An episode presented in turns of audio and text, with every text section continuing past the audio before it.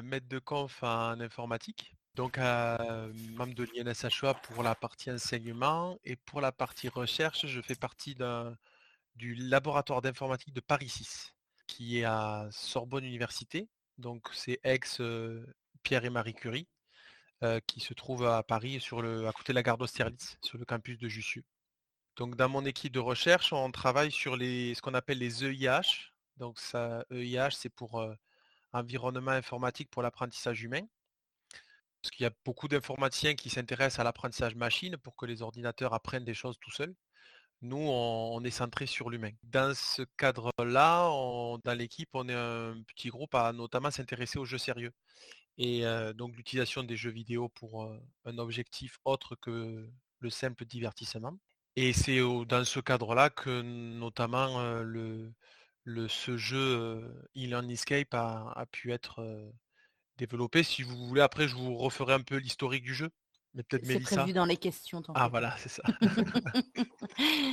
tu peux te présenter, Mélissa? Euh, Ok, donc moi je suis Mélissa Arneton, je suis enseignant, actuellement enseignant-chercheur à l'INSHEA en psychologie de l'éducation. donc je travaille dans le GRAP pour la partie recherche. Pourquoi travailler sur le jeu sérieux? Parce que quand on s'intéresse euh, aux apprentissages, aux manières d'apprendre et d'enseigner, un jeu sérieux, que ce soit dans sa conception ou ce que vont en faire les élèves ou ce que vont en faire les enseignants, c'est super à, participer à ce type d'expérimentation. Ok, merci. Et du coup, est-ce que vous pouvez nous en dire un petit peu plus sur euh, justement le jeu euh, e-learning Scape Access? Euh, ben, peut-être euh, je proposais de refaire un peu l'historique du jeu et comme ça ça nous amènera sur la sur la version euh, que vous avez joué, c'est ça? Ouais. Donc en fait c'est parti d'une initiative de l'USPC et du CRI, donc du Centre de recherche interdisciplinaire, qui avait développé un escape game physique sur le thème de la pédagogie. Euh, en vue de, permettre à des enseignants bah, d'aborder un certain nombre de thèmes en lien avec la pédagogie sous une forme ludique.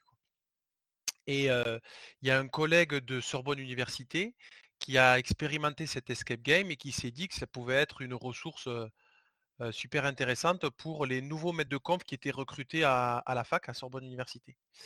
Et donc, mais pour lui, ça lui semblait compliqué de, de devoir installer des vraies salles physiques avec des vrais tableaux effaceurs, avec des, boîtes et des cadenas, et de devoir installer cinq ou six classes, euh, cinq ou six salles en, parallèle pour pouvoir euh, euh, faire passer les, 50 nouveaux enseignants qui étaient recrutés chaque année. Et donc, ça lui semblait plus, facile d'avoir en fait un, jeu vidéo, en quelque sorte, hein, une ressource où, à déployer, il suffisait de le mettre sur les ordinateurs pour pouvoir y jouer. Et, donc, il y a eu un petit financement de Sorbonne Université qui a permis donc de développer la première version du jeu, qui était une recopie de la, du jeu qui avait été fait donc par l'USPC et le CRI. Et puis à partir du moment où on avait ce jeu-là qui, tournait, je, me, suis dit que ça, qu'on avait une coquille de, d'escape game et avec des énigmes qui fonctionnaient et que les contenus, on devrait pouvoir assez facilement les changer pour traiter d'autres thèmes que la pédagogie. Et j'ai donc proposé à, je l'ai montré aux collègues à l'INSHA, et on a constitué un petit groupe de travail pour transformer le jeu, transformer les énigmes et donc le contenu du jeu, tout en, gardant le, même principe de, modalité d'interaction, mais changer le contenu pour, pour, pour, pour traiter en fait un autre sujet et donc, bah, comme à l'INSHEA, on, travaille beaucoup sur ces questions d'école inclusive, d'accessibilité. On a repris toutes les énigmes avec les collègues et puis on a travaillé pour, pour remodifier en fait tout le contenu. Et c'est ce qui a donné cette version e-learning Escape Access. Ce que Mathieu oublié de préciser, c'est que la version à laquelle vous avez joué, c'est aussi la version euh, qui est euh, liée aux multiples modes de confinement. On ne pouvait plus faire à la fois une version euh, en présentiel et en, numérique, hybride, avec on avait des petites enveloppes, on a normalement un sublime labyrinthe tactile avec du braille, tout ça, ça ne pouvait plus être fait. Donc on a refait une version, une itération pour proposer une version totalement dématérialisée aux, joueurs. Et c'est celle-là qui a été proposée et mise en ligne. Parce que deux ans de confinement, c'était un petit peu dur. Ouais, c'est ça. C'est-à-dire que le format initial, tel que le jeu avait été pensé, comme les escape games, il y a une dimension collaborative qui est forte pour résoudre les différentes énigmes. quand on a transformé cet escape game là de Sapiens, de, de l'USPC, du CRI, avec la cellule, oui j'ai oublié la cellule Sapiens qui est la, cellule d'innovation pédagogique. Quand on l'a transformé, on voulait essayer de garder cette dimension de collaboration.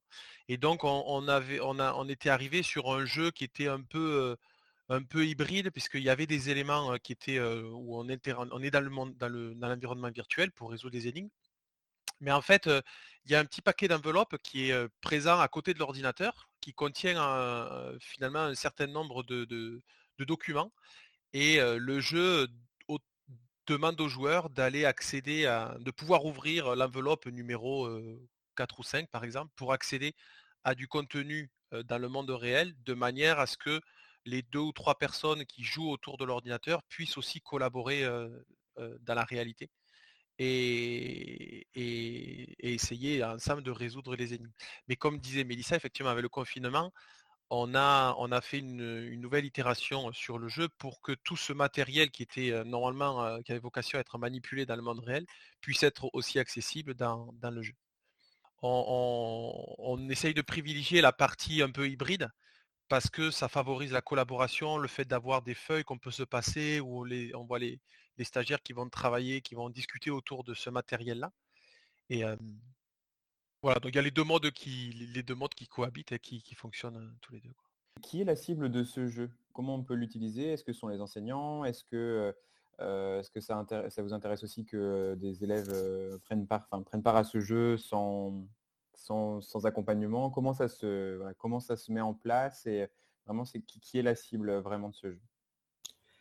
Euh, alors à l'origine, nous, on l'avait créé euh, pour euh, initier auprès des enseignants, parce que tous les enseignants ne connaissent pas la pédagogie différenciée, ou en ont entendu parler, n'ont pas expérimenté. Donc c'était surtout sensibiliser les enseignants avant qu'ils entreprennent un parcours de formation d'enseignants spécialisés, ça s'appelle pas comme ça, la, certification éducation inclusive, euh, mais aussi euh, dans les INSPE pour euh, les tout nouveaux qui préparent les Master MEF et ainsi de suite. Et en même temps, dans l'idée, dès le départ, on s'est dit si ça marche pour les adultes, est-ce que ça pourrait marcher pour des jeunes qui seraient intéressés par ces questions-là? Euh, type licence, mais aussi type lycée, euh, parce qu'on a essayé d'avoir des questions qui puissent intéresser un monde assez large. Enfin, que ça ne soit pas trop compliqué, que ça ne soit pas qu'une affaire de spécialistes. Euh, pour l'instant, on n'a pas encore eu de retour et d'expérimentation faite vraiment avec des lycéens.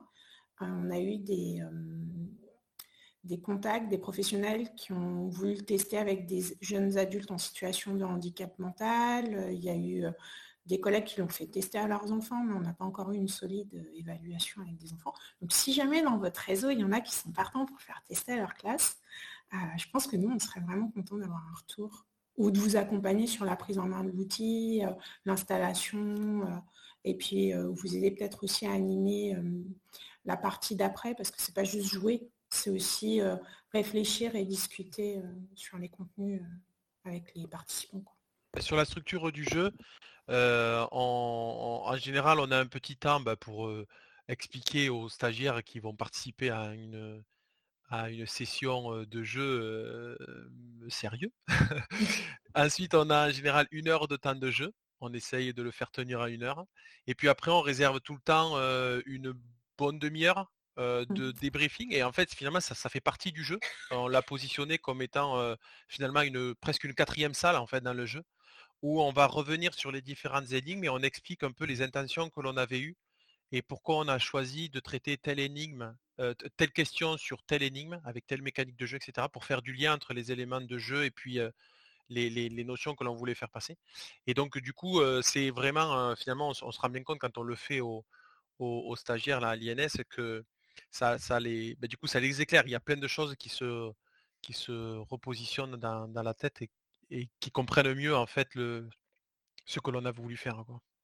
Du coup, une fois que vous l'avez créé, comment concrètement vous l'avez testé? Vous l'avez, je suppose, testé déjà par vous-même, mais est-ce que vous avez eu des bêta-testeurs ou Alors, on... ouais, alors on a fait une bêta-testeur. Disons que L'objectif, c'était de le tester avec des vrais utilisateurs dans des sessions de formation. Il fallait que le jeu soit suffisamment stable pour pouvoir être mis dans les mains de, joueurs.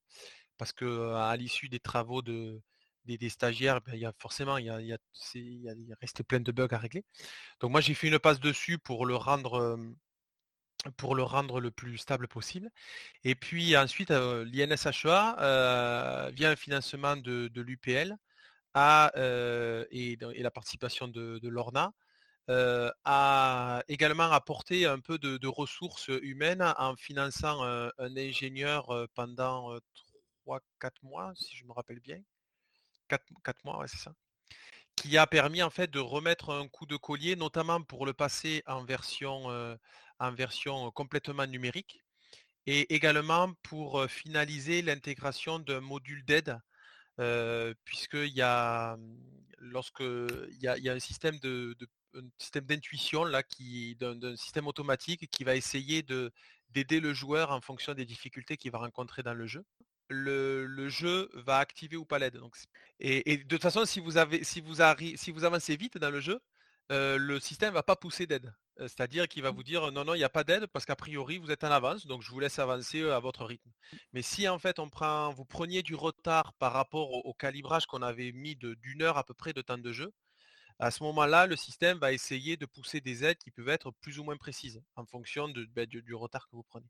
L'idée en fait de ce module d'aide, c'est d'essayer de, pour un prof qui voudrait proposer cette ressource-là à des étudiants, il n'est pas forcément à l'aise avec les éléments ludiques et pour, pour connaître où se trouvent tous les indices, où c'est qui sont cachés, etc. Il peut avoir une idée du principe du jeu, vouloir proposer cette ressource à, ses, étudiants sans forcément lui-même être avoir une connaissance complète de, toute la ressource en fait.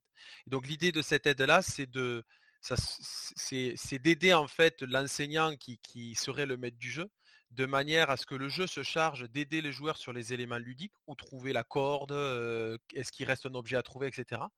Et que l'enseignant, lui, soit plus sur après la partie des briefings. En fait. Après, nous, on l'a beaucoup bêta-testé, mais en fait, entre nous. Et puis ensuite, on, a, commencé à le faire jouer bah, à l'INSHEA avec des premières promotions. Et disons que ben, les premiers joueurs ont un peu essuyé les plâtres. ça nous a permis de relever des bugs, de voir des éléments dans l'interface qui étaient qui n'étaient pas clairs, des choses qu'on. Et donc à chaque fois, entre deux sessions de jeu, on faisait des itérations courtes pour ben, changer les, boutons un peu de place, rajouter des, des, éléments sonores, par exemple, sur, pour avoir des effets lorsqu'on passe le curseur sur un, objet qui, s'illumine, mais qu'on ait aussi un, feedback sonore pour doubler la modalité. Enfin, plein de petits trucs comme ça qu'on qu'on itérait à, chaque, à chaque expérimentation pour, pour, pour essayer d'améliorer le jeu. Quoi. Justement, du coup, là, vous êtes en, train, de nous présenter des aides euh, qui sont mises à disposition pour que l'enseignant puisse faire jouer le jeu. Est-ce qu'il y a des aides qui sont mises à disposition après, euh, justement, pour le débriefing En fait, si, un enseignant veut s'en emparer, en fait, est-ce qu'il y a un guide? Est-ce qu'il y a quelque chose, du coup, pour l'accompagner? Alors, pour euh, la prise en main, il y a déjà des choses qui sont faites euh, pour la partie informatique, euh, parce qu'il y a une version du jeu en informatique. Alors, je grimace parce que c'est moi qui suis en retard sur le débriefing pour la partie handicap. J'ai préparé le petit texte, mais il faut que j'enregistre ma voix, que je vérifie les diapos, tout ça. Et donc, on va mettre le diaporama et les principes sur lesquels on s'est basé après coup pour, pour faciliter la, la prise en main. Et puis, il y a aussi euh, déjà un article qui est paru qui explique comment on a créé le jeu aussi, la logique, euh, plutôt d'un point de vue informatique. Là, on est en train d'en préparer euh, pour le soumettre en outre, plus en sciences humaines et sociales, la mécanique, la pédagogie, des choses comme ça. mais donc voilà. Par contre, pour le débriefing, c'est parce que je suis en retard. je ne l'ai pas finalisé. Mais sinon, il existe déjà pour la partie info. Alors là, Mathieu, il parle des itérations, j'allais dire techniques. on, a aussi itéré les, certains contenus. Hein. Ah c'est-à-dire que le niveau de difficulté, des fois, la difficulté, elle n'était pas sur l'épreuve qu'on pensait qui serait la plus difficile. Donc, on a, fait des changements. Euh, par exemple, dans le cartable, il y avait euh, une histoire avec les deux lunettes, la lunette gauche et la lunette droite. Donc ça, ça, nous a demandé un très gros travail. On a refait celle-là plusieurs fois de manière à, ce que la notion d'handicap invisible soit claire, ce qui fait que maintenant c'est tellement clair qu'il y a des gens qui portent tout le temps les lunettes et ils ne voient pas euh, le travail qu'il y a quand je mets qu'une seule lunette puis l'autre, parce qu'ils ont directement le mot qui apparaît sur, sur, euh, sur, sur l'activité. Mais, euh, ouais, il y a eu des itérations comme ça aussi. Ouais, puisqu'en fait sur cette énigme-là d'handicap invisible, il y a, une lunette qui, qui, cache un certain nombre de personnes dans la foule. Et quand on met l'autre lunette, ça affiche les bulles pour rendre explicite en fait les troubles que peuvent avoir les personnes. Et quand on combine les deux lunettes, les seules personnes qui restent avec les bulles, ce sont ceux qui étaient porteurs d'un handicap invisible. Et, au, début, on s'était arrêté là, avec l'objectif que les joueurs arrivent à, faire sortir le concept de handicap invisible seulement en jouant avec lunettes. Mais en fait, c'était compliqué, ils n'arrivaient ils arrivaient pas à faire sortir la notion. Donc on, a, on a fait plusieurs itérations et on en est arrivé à, finalement ce que lorsque les deux paires de lunettes sont, sont présentes, on a le, mot-clé qui apparaît sur l'image. ok, bah, merci euh, pour, toutes ces informations. C'est très précieux. C'est d'avoir le, les coulisses du, du jeu, de la création on reconnaît aussi des, techniques que nous on emploie quoi. Enfin, euh, voilà. Enfin, la logique qu'on a certains euh, est parfois euh, pas forcément celle celle des autres. Donc parfois tu crées et puis en fait tu dis ah ouais ça va être évident et en fait pour les autres ils comprennent que là. Mais on, en, rigole aussi de ça. C'est marrant.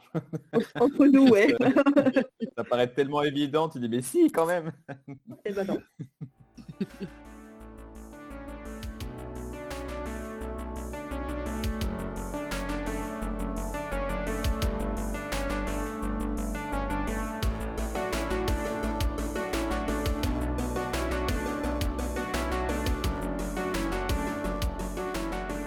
La prochaine question, en fait, c'était, je m'étais posé la question si vous aviez pensé certaines énigmes pour que le joueur lui-même, justement, puisse vivre le quotidien, je mets en guillemets, bien sûr, de certaines personnes qui ont des troubles, les troubles que vous avez choisis. Par exemple, je pensais aux lunettes, justement. Est-ce qu'il y a comme ça des, moments dans le jeu où vous avez dit, ah bah là, comme ça, le joueur pourra se mettre vraiment à la place du trouble On n'apprend pas seulement des choses, mais on le vit aussi dans l'immersion vidéoludique. Ah, alors j'aurais tendance à vous, retourner la question, est-ce que vous en avez vu d'autres que les lunettes pour savoir si ceux que nous on avait proposés sont bien apparus. Euh, bah, justement, moi c'est vraiment celui qui m'a paru le plus évident, bien c'est les lunettes où je me suis euh, voilà. Et puis la pierre aussi, la pierre avec les, euh, il me semble les lettres aussi qui sont le miroir déformant en serpent avec le miroir. Mais Et puis pas il mettre le doigt sur le trouble sur celui-ci. Il y a aussi des ressources où c'est où c'est illisible, euh, enfin voilà, où on comprend rien et voilà, donc tout c'est tout ce qui concerne la dyslexie ou euh, oui, alors, oui, on a, essayé de l'injecter à plusieurs niveaux, euh, y compris que pour le format, j'allais dire numérique, parce que pour le labyrinthe en braille, ben, c'est avec le thermogonflage, quand on n'a pas l'objet réel, avec les picots du braille, c'est, ça se voit moins, ça se sent moins, mais on l'avait aussi prévu. Euh, dans la salle 1, il y a par exemple euh, euh, des mots qui sont mal orthographiés, qui sont orthographiés autrement, ça, ça renvoyait à la dyslexie ou à la dysorthographie. Dans la salle 2, le miroir qui déforme avec on voit sans voir, ça peut être la déficience visuelle, mais ça peut être aussi une dyslexie. Euh, et puis ensuite, euh, tous les supports sur l'accessibilité, euh, justement, avoir un fond et une forme assez contrastés, ça peut renvoyer aussi bien à, la malvoyance que aux troubles 10. Donc on a essayé d'injecter plusieurs fois et là où on a eu le plus de difficultés, c'est pour ça que c'est juste le signaire, c'est pour la surdité, parce qu'il ben, n'y a pas de langue des signes c'est juste le signal euh, qui donne les lettres. Euh, Donc, donc voilà, l'alphabet dactylo. Logique. dactylologique, merci Mathieu. Et donc, donc voilà, on a essayé de le faire doucement, en confrontant surtout les gens à différents types de ressources, parce que y compris euh, chez les enseignants spécialisés qui viennent en formation à l'INSHA. Il y en a certains qui ont entendu parler du braille, mais ils n'avaient jamais touché. Euh, et en fait, c'est pas si simple que ça. Rien qu'au toucher, la délicatesse et la précision que ça demande pour le doigté. Et donc, ça amène à réfléchir. Et puis aussi, euh, concernant les, difficultés, alors ça, c'est un peu plus tiré par les cheveux, c'est quand, euh, je ne sais pas comment vous avez euh, réussi, il y a une épreuve où euh, vous avez comme une définition de dictionnaire, d'encyclopédie, puis c'est tout écrit dans une autre langue. Puis on vous dit si vous n'y arrivez pas, vous pouvez aller ouvrir l'enveloppe d'aide. Il y avait la phonologie, non? Il n'y avait pas inférence justement en... Oui. Oui, c'est ça. Hein. Bah, c'est comme ça que je l'ai eu alors. C'est la phonologie qui m'a aidé. parce qu'il y a la possibilité de, cliquer sur un bouton, il y a marqué je veux, j'ai besoin de plus d'aide, comme ça, où vous avez une charade? Où vous avez ah. un, fait, rang et le, goût du beurre, là, rance. Et alors peut-être que vous l'avez fait ça, mais vas-y, euh, donc continue euh, Mélissa parce que. Et, c'est parce que justement il y a plusieurs manières de répondre. Il y a ceux qui ont déjà les connaissances au préalable, il y a ceux qui reconnaissent la structure, il y a ceux l'orthographe, la phonologie, ça leur parle, et puis il y a ceux qui euh, se disent ah non là j'y arrive pas, je clique directement sur j'ai besoin de plus d'aide. Avec la difficulté que ça peut être pour certains joueurs de demander de l'aide ou de recourir à l'aide de vite ou pas vite. Et donc là, on avait réfléchi aussi à cette euh, possibilité-là par rapport aux élèves, que ça soit en SECPA ou euh, des élèves à certains où on se dit ils vont nous demander de l'aide. Non, mais demander de l'aide, c'est pas si spontané que ça. Euh, même si les élèves, on leur dit n'hésitez pas si vous avez besoin. Même en tant qu'adulte, on n'y recourt pas comme ça. Quoi. On se demandait aussi, Charlie, je, me rappelle, tu euh, tu m'en avais parlé. Est-ce que euh, les déplacements, en fait, le fait qu'on on doive se baisser, euh, est-ce que cet aspect-là, en fait, avait aussi un objectif dans, le dans le vécu joueur, en fait?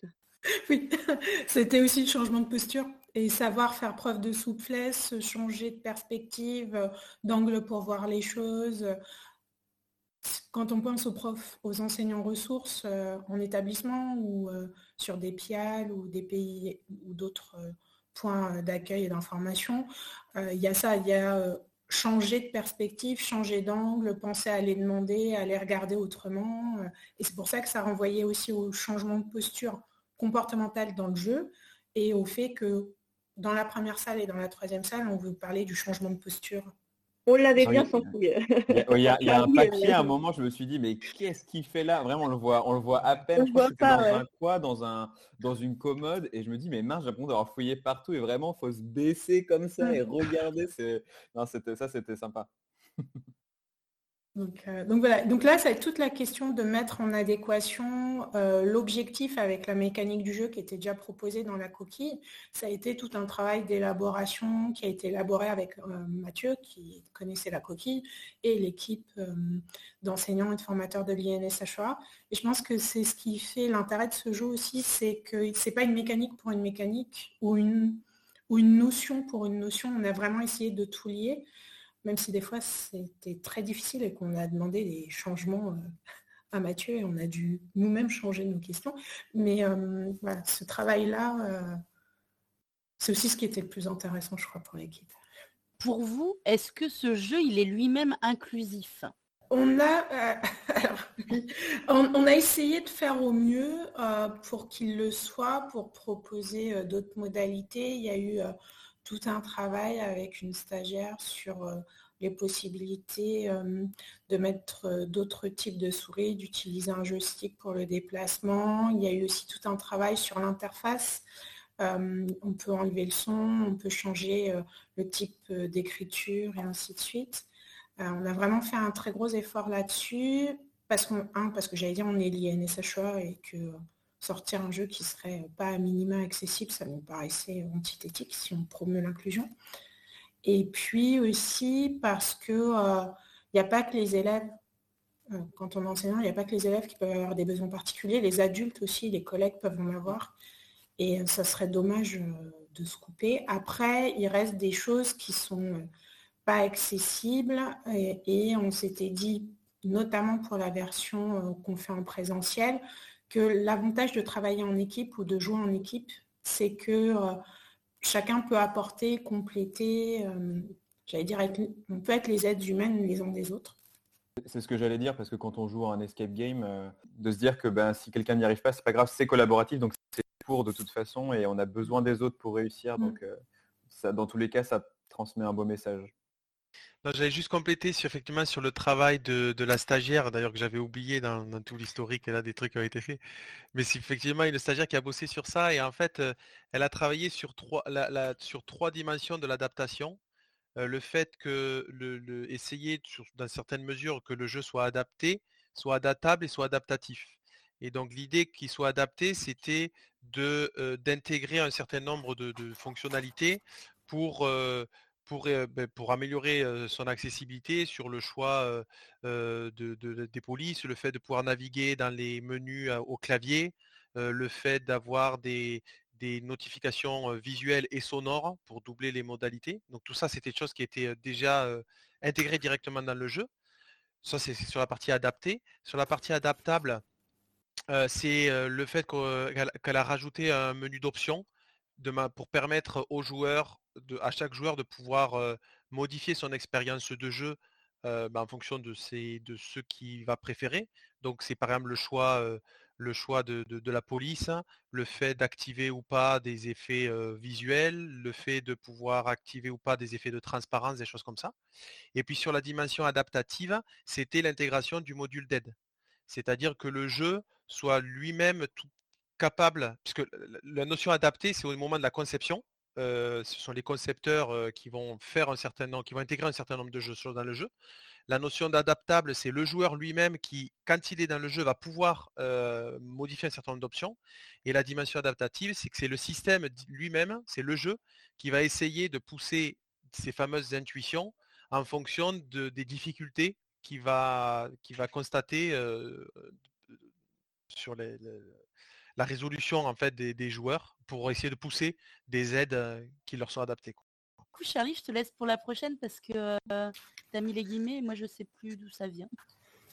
Alors, euh, donc la prochaine, oui, c'est une citation. Alors, je l'ai reprise justement sur, euh, sur le site, il me semble, de l'INSHEA. pas facile. en fait, qui dit c'est un jeu gratuit open source développé à des fins de recherche et d'enseignement. Et justement, quelles sont ces fins? C'est en fait quelles sont, euh, sont les, finalités de ce jeu finalement pour vous? Alors, bah, je peux peut-être donner un élément puis tu complètes, mais ça.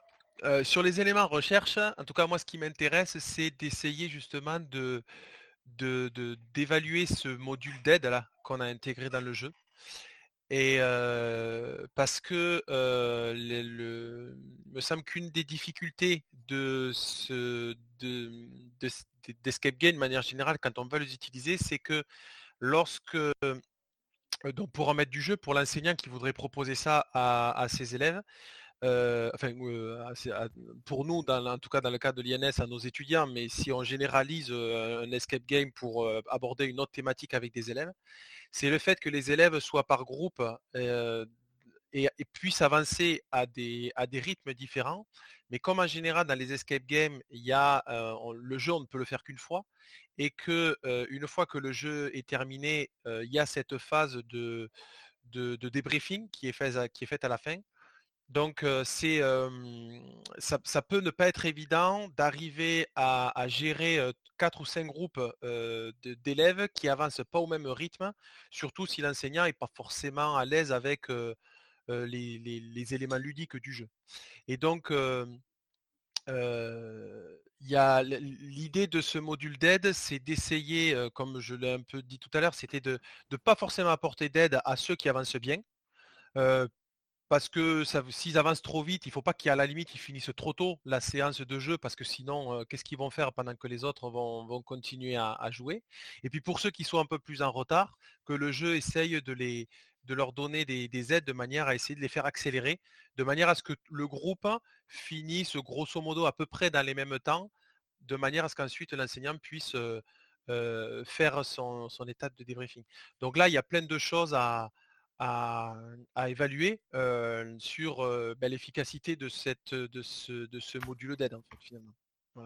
Donc ça, sur la dimension recherche en partie informatique, ça pose des questions qui sont intéressantes à essayer d'aller creuser.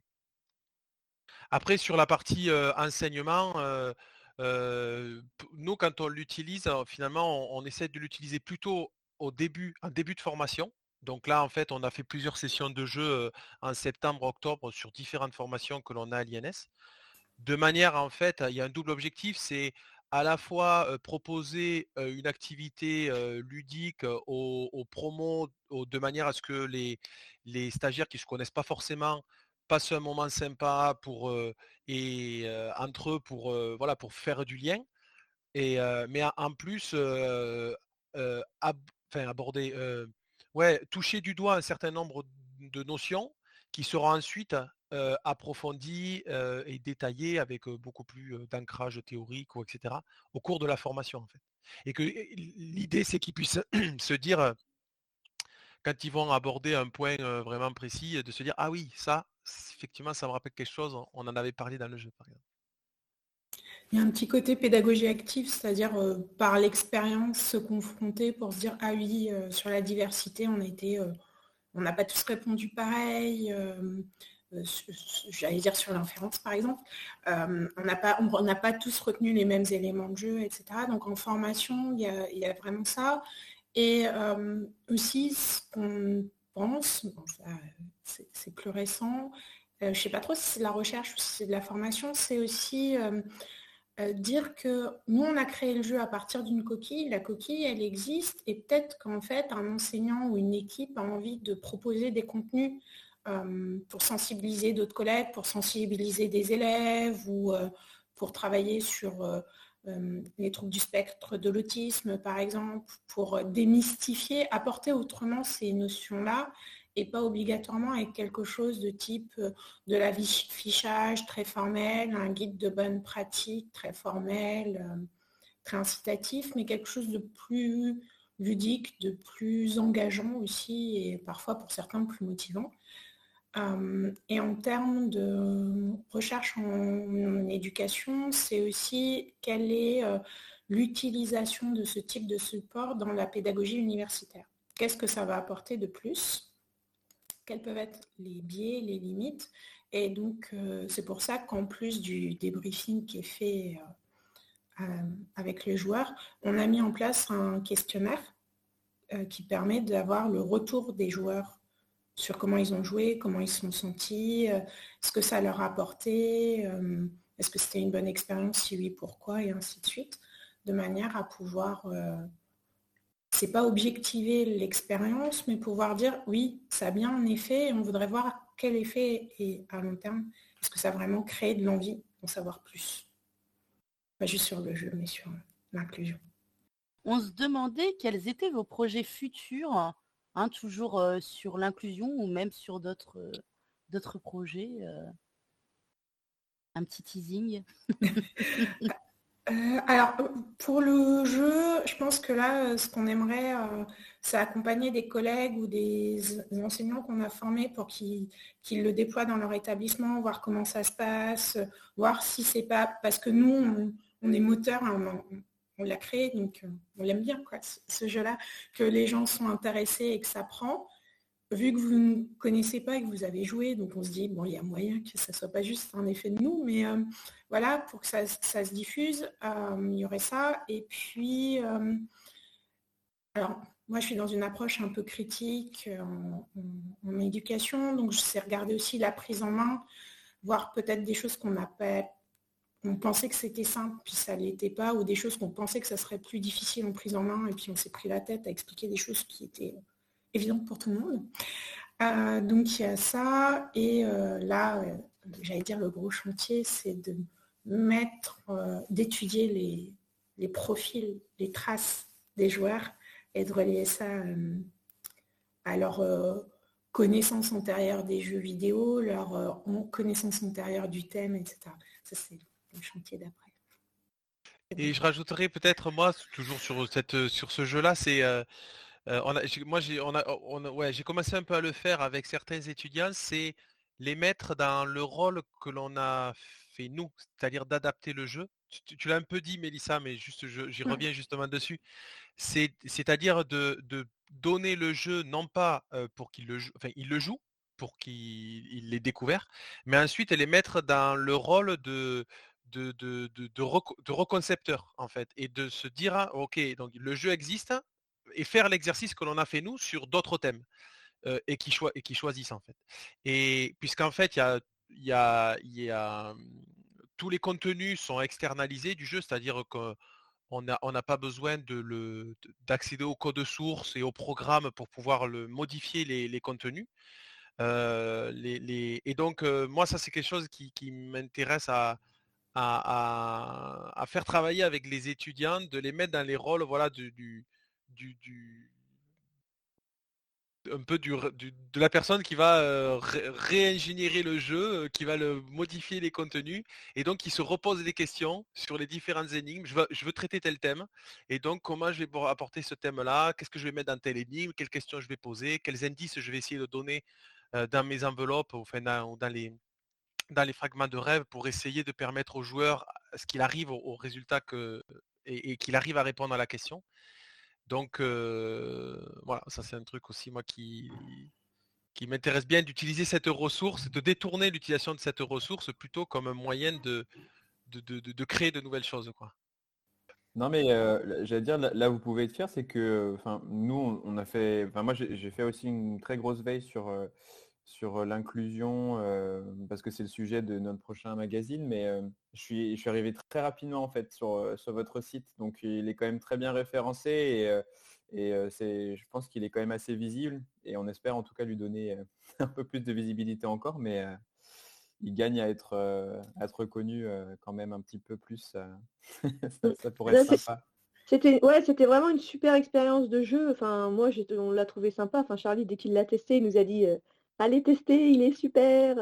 Et c'est vrai il est, il est, le, tout ce qui est design et tout, il est très, enfin, il est très immersif, quoi. On a, et puis on n'a pas envie de lâcher, on a envie d'aller, euh, voilà, on est vraiment pris dans le jeu, quoi. Donc ça, c'est top. Il y a des, éléments, des choses euh, bah, sur ce jeu, sur son, sur sa conception, sur euh, son utilisation qu'on n'aurait pas évoqué là, qui, qui pourraient être intéressantes pour nous d'avoir comme information? Est-ce qu'on a dressé l'ensemble du portrait de ce, jeu? Hum, alors après, bon, peut-être c'est peut-être le côté propagande, euh, parce que je ne suis pas juste enseignant-chercheur, je suis aussi chargée de mission euh, pour le pôle ressources hum, de l'INSHA. Euh, je pense que l'une des spécificités de ce jeu, c'est qu'il est vraiment facile d'accès, mais qu'il y en a d'autres. Il y a un jeu proposé par la Fondation Vie Ma Vue qui va mettre les et qui s'adresse plutôt aux élèves euh, du primaire qui va les mettre en situation de hum, déficience visuelle par euh, la simulation, le, fait d'être en simulation. Euh, c'est intéressant, mais notre jeu, il, combine à la fois un escape game avec des contenus, des notions qui peuvent être prises en cours, en plus de se mettre en position du personnage qui vivrait une situation de handicap. Après, il y a un autre escape game, mais là, il existe qu'en physique, qui a été développé par l'INSPE et le Canopé de Rouen. Euh, on l'a testé à la rentrée euh, en parallèle de notre jeu en se disant, bon, bah voilà, comme ça, il y aura du numérique et un escape game plus classique. Et euh, les retours des stagiaires, ça a été que l'avantage de notre jeu, c'est que c'est peut-être plus simple à mettre en place dans une classe ou dans un établissement. Ça demande moins de matériel des cadenas à quatre chiffres, euh, ça se trouve pas tous les coins, tous les coins, et pareil pour euh, trois lettres. Euh, donc voilà, il y a des avantages comme ça. il y a quelques jeux qui existent et ça peut valoir le coup pour des élèves même de développer leur propre jeu dans, un, dans un établissement. quoi. L'avantage de la mmh. coquille, c'est ça aussi. Pour de code d'inclusion, je suppose?